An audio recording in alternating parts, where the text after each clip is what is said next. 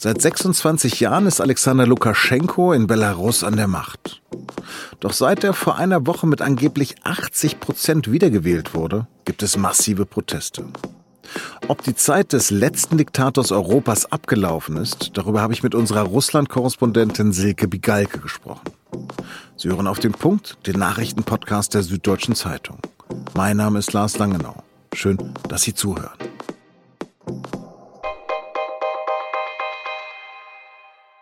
Seit neun Tagen nun gehen sie auf die Straße, um gegen ihren Präsidenten zu demonstrieren. Denn als ihren Präsidenten verstehen sie Alexander Lukaschenko schon lange nicht mehr. Spätestens aber, als er sich vor einer Woche laut offiziellen Ergebnissen mit 80,23 Prozent für eine sechste Amtszeit wiederwählen ließ. Und Svetlana Tichanowskaja, die Kandidatin der Opposition, nur auf knapp 10 Prozent gekommen sein soll. Am Sonntag skandierten Zehntausende Menschen in Minsk laut Schande. Inzwischen beschäftigt Belarus auch die Staats- und Regierungschefs der EU, denn die treffen sich wegen der Zustände in Minsk am Mittwoch zu einem Sondergipfel. Die regierungskritischen Demonstranten sollen wissen, dass Europa an ihrer Seite steht, ließ Kanzlerin Angela Merkel mitteilen. Doch auch Lukaschenko ließ am Sonntag tausende Anhänger aufmarschieren. Nicht so viele wie seine Gegner, aber immerhin.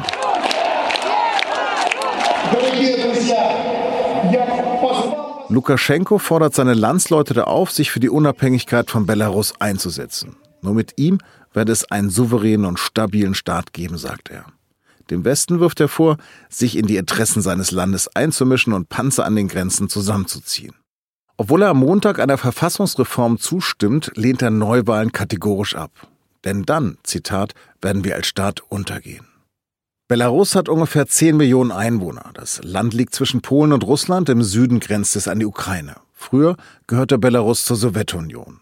Damals war Lukaschenko ein Sekretär in der Kommunistischen Partei. Jetzt ist er seit 1994 Präsident und regiert mit eiserner Hand. Die Medienfreiheit ist massiv eingeschränkt, Proteste werden immer wieder mit Gewalt niedergeschlagen. Regierungsgegnern drohen lange Gefängnisstrafen oder sie verschwinden einfach. Auch deshalb nannte ihn einst der verstorbene Außenminister Guido Westerwelle den letzten Diktator Europas. Über die Situation in Belarus habe ich mit meiner Kollegin Silke Bigalke am Telefon in Moskau gesprochen. Silke, konntest du in den vergangenen Wochen Minsk besuchen? Leider nein. Ich sitze immer noch in Moskau, was vor allen Dingen daran liegt, dass Reisen auch durch Corona immer noch beschränkt sind, vor allen Dingen von hier aus. Selbst wenn ich nach Minsk reinkäme, würde ich vermutlich nicht wieder zurückkommen und dann hätten wir hier in Moskau keinen Korrespondenten und das wollen wir vermeiden. Wie kommst du denn an deine Informationen? Also eine wichtige Quelle auch von allen, die an den Protesten beteiligt sind, sind soziale Netzwerke. Es gibt äh, verschiedene Telegram-Kanäle. Es gibt ähm, natürlich äh, Tweets. Es gibt ein paar unabhängige Online-Medien in Belarus. Äh, es ist allerdings auch so gewesen, dass am Anfang viele von diesen Medien und Kanälen in den sozialen Medien gar nicht zugänglich waren. Sie waren gesperrt, weil das Internet blockiert worden ist ähm, vom Sicherheitsapparat in Belarus höchstwahrscheinlich ähm, und vermutlich, damit sich die Leute darüber nicht zum Protest verabreden können. Und natürlich kann man immer Leute anrufen. Mhm. Lukaschenko ist vor einer Woche mit angeblich 80 Prozent wiedergewählt worden. Es ist seine sechste Amtszeit oder es wäre seine sechste Amtszeit. Aber es gab jedes Mal Proteste. Was ist denn diesmal anders? Diesmal ist anders, dass der Protest sehr viel größer ist und äh, sehr viel weiter reicht in alle Teile der Gesellschaft. Äh, er ist nicht nur in Minsk, er ist in ganz vielen Städten, auch sogar in kleinen Dörfern, in Regionen.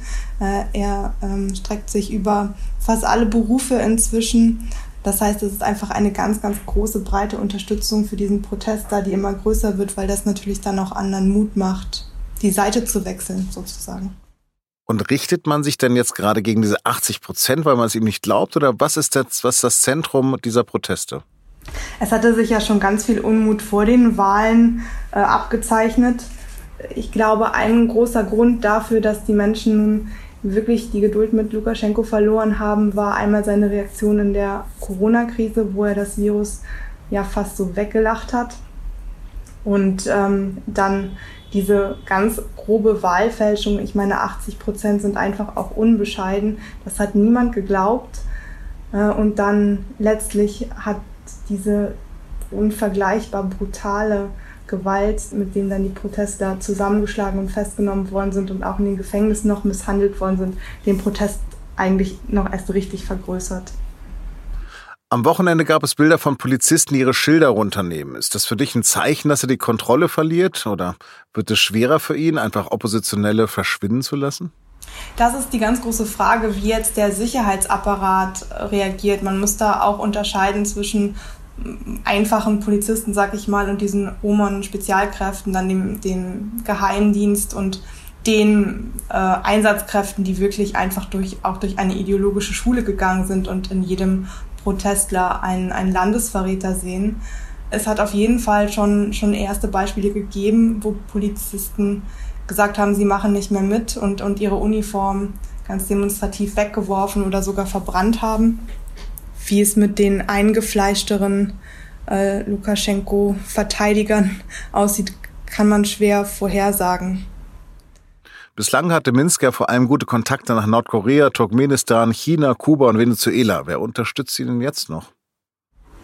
Ich weiß gar nicht, wie lang die Liste derjenigen ist, die ihm zur Wahl gratuliert haben. Im Moment sind auf jeden Fall alle verdächtig leise. Also es gibt jetzt niemanden, der sich öffentlich auf seine Seite stellt.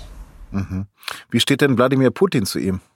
Für Wladimir Putin war Lukaschenko schon in den letzten Jahren immer wieder sehr lästig, weil Putin hätte gerne eine noch größere Zusammenarbeit mit Belarus, auch eine größere wirtschaftliche Zusammenarbeit. Er hätte gerne, dass das Land noch abhängiger ist von Russland.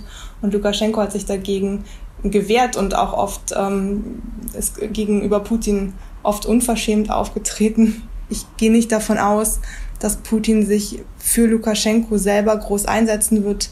Er würde sich damit auch in, in Belarus äh, viele Feinde machen, weil ähm, nach der Gewaltorgie, sage ich jetzt mal so, die Lukaschenko dazugelassen hat, hat er sich einfach für alle Unterstützer unmöglich gemacht. Ist denn Oppositionsführerin Tichanowskaja eine lupenreine Demokratin? Wir wissen gar nicht, noch gar nicht so genau, was für eine Politikerin sie tatsächlich ist, weil sie ist ja gar keine Politikerin ursprünglich. Sie ist ja für ihren Mann eingesprungen im Mai, weil der nicht kandidieren durfte und hat immer gesagt, also sie hat nicht gesagt, ich möchte nicht Präsident werden, aber sie hat immer klargestellt, sie macht das nicht, weil sie an die Macht kommen möchte und ihr Programm durchsetzen, sondern sie möchte vor allen Dingen freie und faire Wahlen haben und wenn sie die durchgesetzt hat, dann wird sie auch Platz für jemand anderen machen. Also kann man gar nicht sagen, wie sich das Land unter ihr verändern würde. Die Frage ist eben, ob es ein Land unter ihr geben würde oder ob sie sich einsetzen würde dafür, dass ein politischer Kandidat, der einen fairen Wahlkampf führt, antreten und gewählt werden kann, weil das hat Lukaschenko ja verhindert, indem er alle ernsthaften Oppositionskandidaten nicht zugelassen und sogar eingesperrt hat. Sie befindet sich ja mittlerweile im Exil in Litauen und Litauen hat auch Vermittlungen angeboten. Wie könnten die denn aussehen? Das ist jetzt die Gretchenfrage auch, wie Vermittlungen der EU aussehen könnten, wie sehr eine Einmischung der belarussischen Bevölkerung hilft oder ob sie ihr vielleicht sogar schadet. Es ist so, dass selbst die Oppositionsvertreter gesagt haben, sie fragen nicht öffentlich nach EU-Sanktionen, weil es eine belarussische Sache ist und weil diejenigen, die im Land Verbrechen begangen haben, auch dort bestraft werden sollen und weil es eigentlich den Menschen dort erstmal und in allererster Linie um ihre eigene persönliche Freiheit geht und gar nicht so sehr darum, Belarus weiter nach Westen zu schieben, sage ich mal. Aber natürlich, dort, wo Menschen in Gefängnissen gefoltert wird, muss man auch von außen deutlich sagen, dass das gegen die Menschenrechte verstößt und dass das nicht zugelassen wird. Also es ist wirklich eine ganz schwere Frage, ähm, wie man da am besten helfen kann. Silke, vielen, vielen Dank für deine Einblicke und das Vidania. Ja, das Vidania, mach's gut. In den USA hat der viertägige Parteitag der Demokraten begonnen und das fast nur im Internet. Bei der Veranstaltung soll Joe Biden als Präsidentschaftskandidat nominiert werden. Laut einer aktuellen Umfrage haben das Team Biden und Kamala Harris einen zweistelligen Vorsprung vor Amtsinhaber Donald Trump und seinem Vizepräsidenten Mike Pence.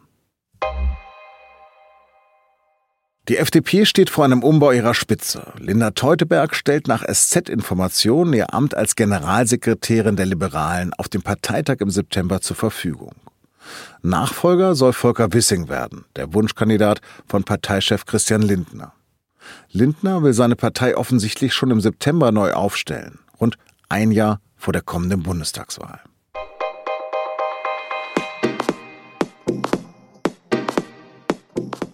Am Montag hat am Kölner Landgericht auch der erste Gerichtsprozess im Missbrauchsfall von Bergisch Gladbach begonnen. Die Staatsanwaltschaft wirft dem 43-jährigen Hauptangeklagten vor, immer wieder seine kleine Tochter sexuell missbraucht zu haben. Über die Ermittlungen und bisherigen Erkenntnisse haben wir in der aktuellen Folge unseres Recherche-Podcasts mit Jana Stegemann gesprochen, unserer Korrespondentin für NRW. Den Link für das Thema finden Sie unter sz.de-das-thema. Das war auf dem Punkt am Montag, den 17. August. Redaktionsschluss war 16 Uhr. Vielen Dank fürs Zuhören und Bleiben Sie uns gewogen.